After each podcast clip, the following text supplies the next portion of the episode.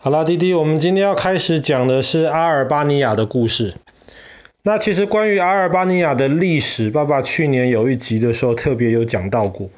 那么阿尔巴尼亚最有名的一个特征就是，这是一个有非常非常多数不完的碉堡的一个国家。那么为什么要盖那么多碉堡呢？是因为当时阿尔巴尼亚的领导人他一直非常担心其他国家打过来。所以他就在阿尔巴尼亚里面建造了非常非常多的碉堡。那么建造这些碉堡的这些钢筋水泥，其实本来是应该要来盖一些高楼大厦，让老百姓可以生活的比较好的，可是全部被拿去盖碉堡了。那么很多碉堡今天还可以参观，但是我们今天这个不是我们今天故事要讲的这个重点。嗯，其实，在第二次世界大战结束了之后呢，全世界很多不同的国家都出现了那种所谓的强人，就是很强势的领导人。那么，比方说像最经典的就是苏联的史达林。那那个我们昨天讲到前南斯拉夫的那个铁托，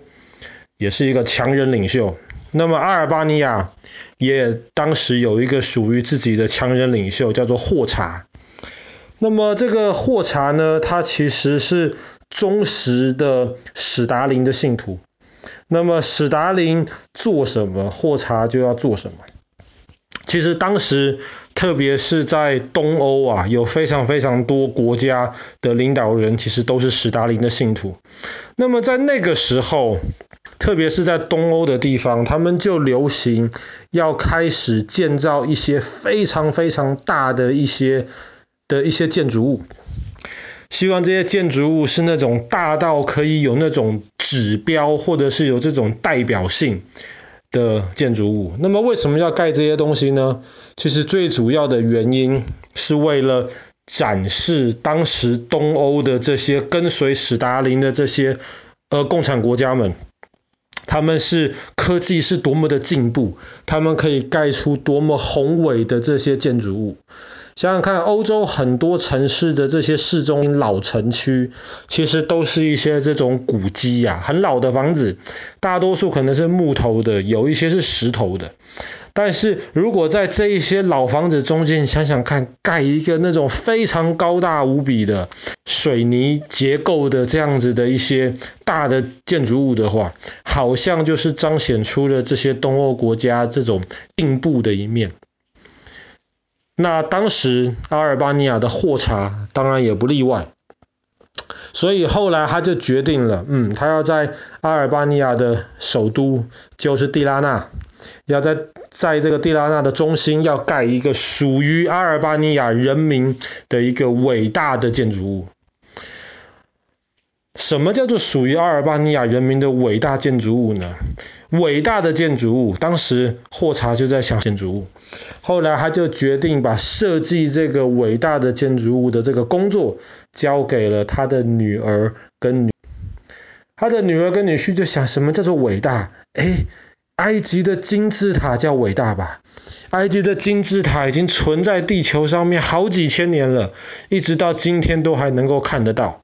如果我们把这种大金字塔这样子的设计搬到蒂拉纳的市中心，这样是不是很伟大呢？所以后来霍查的女儿跟女婿就想到了他们的设计的概念，就是埃及金字塔。那么设计出来的这个建筑物就叫做蒂拉纳金字塔。OK，有一个伟大的设计了。那么这个伟大的建筑物是要做什么的呢？那当然嘛，有一个这么伟大的建筑物就在市中心，那么要能够搭配它的，就肯定是要有一个伟大的领导人呢、那么在阿尔巴尼亚，伟大的领导人是谁？当然就是霍查嘛。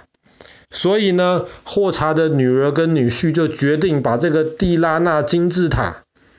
拿来献给霍查，就变成了一个霍查的博物馆。那么，在这个美丽的大金字塔里面展出的，就是霍查小时候是怎么样的辛苦，怎么样的努力，当时革命的时候是怎么样的困难，最后他是用多么聪明、多么有智慧、多么伟大的这种方式，建立起了今天这个充满碉堡的阿尔巴尼亚。这个大金字塔外面其实看起来，先不说其他的，外面其实还真的蛮宏伟的。然后里面，那爸爸有看过这个大金字塔里面的照片。爸爸找不到他是博物馆时候的照片，但是后来当霍查离开世界了之后呢，他们就决定把这个博物馆慢慢的就改成了一个能够让这个阿尔巴尼亚政府开会的一个地方。那么爸爸看过那个是一个会议中心的时候里面的照片，其实里面是真的很漂亮。当时那个整个那个大金字塔里面的那个圆形大厅的那个天花板，其实都是用那种像以前那种欧洲教堂里面彩绘玻璃那样子的方式，然后贴出了很多关于共产主义的这些壁画，所以是真的很漂亮。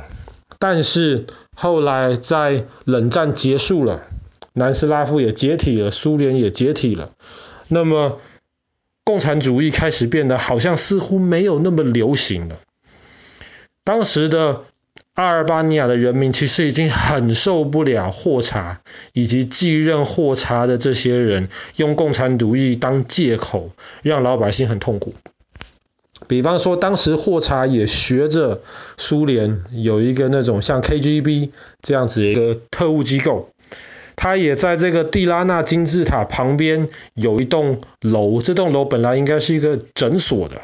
可是他后来就把这个诊所改成了当时阿尔巴尼亚的特务机构，就在里面到处监视阿尔巴尼亚的老百姓，有谁只要敢说抱怨政府的话，或是其他敢批评霍查的话，那么这个人就会被请到某一个不知名的地方去喝茶。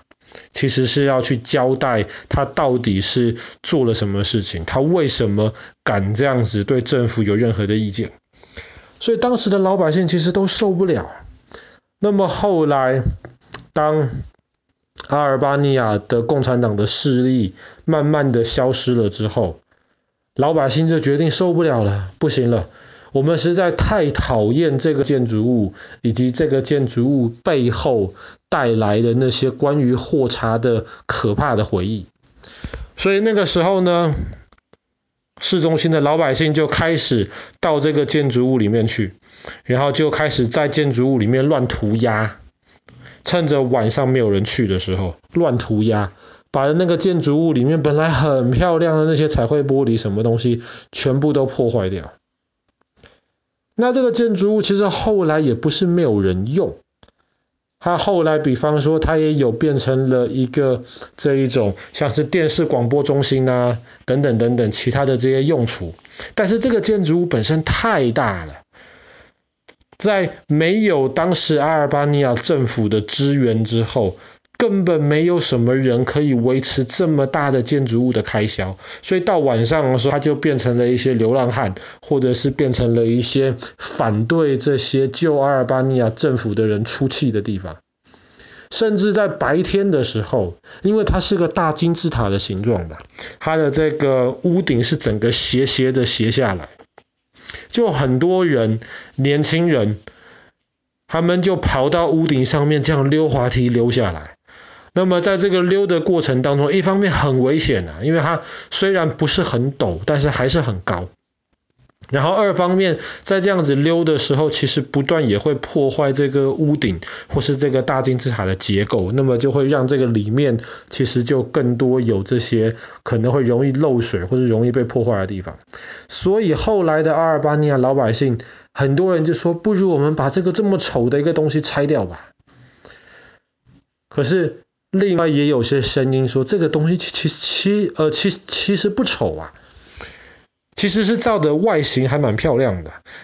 再怎么说，它也是代表了阿尔巴尼亚曾经的历史，就这样子拆掉，好像也有点说不过去。那么到去年二零二一年的时候呢，阿尔巴尼亚政府就决定了把这个呃呃这个蒂拉纳金字塔完完全全的封起来，然后邀请了一些商人们。然后且嗯建议一些新的设计，保留这个塔的形状，可是能够把它改变成，比方说可能是一些呃五星级的饭店呐、或者是一些这种其他的一些用途，的地方。那会改成什么样子呢？设计图好像已经出来了，但是还没有真的开始动工，所以我们就拭目以待，看后来会变成什么样子吧。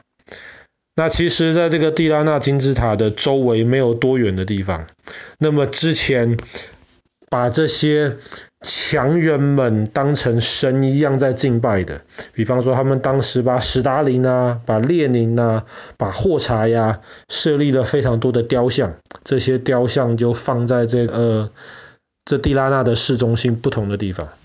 后来这些雕像也全部被收集起来，然后就堆在了这个大金字塔旁边不远的一个小公园里面。其实游客也可以去这边，就看到这么多曾经这些在共产世界里面非常伟大的这些人的雕像，就全部挤在那个小小的公园里面。其实看起来还倒有点令人唏嘘啊。好啦，那么我们今天的故事就讲到这边，在阿尔巴尼亚首都蒂拉纳的这个蒂拉纳金字塔。